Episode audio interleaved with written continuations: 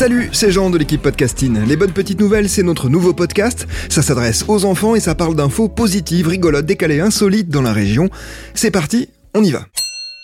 Pour une fois, les bonnes petites nouvelles vont commencer par un souvenir un peu triste. Est-ce que tu te rappelles des gigantesques incendies qui ont eu lieu l'été dernier en Gironde?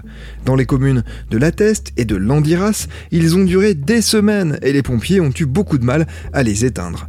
Grâce à leur courage, tout le monde a été sauvé, même si on a eu très peur. Devant le feu, il a fallu évacuer des villages au cas où ils brûlent.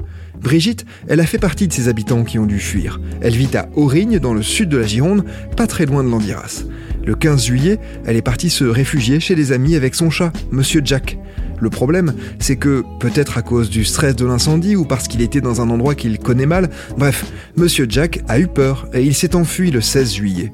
Impossible de le retrouver. Les jours ont passé, Brigitte est revenue dans sa maison, mais Monsieur Jack n'est pas rentré. Alors Brigitte a collé des petites affichettes un peu partout en espérant que quelqu'un reconnaisse Monsieur Jack. Et le miracle a eu lieu. Le 21 février dernier, Brigitte a reçu un appel.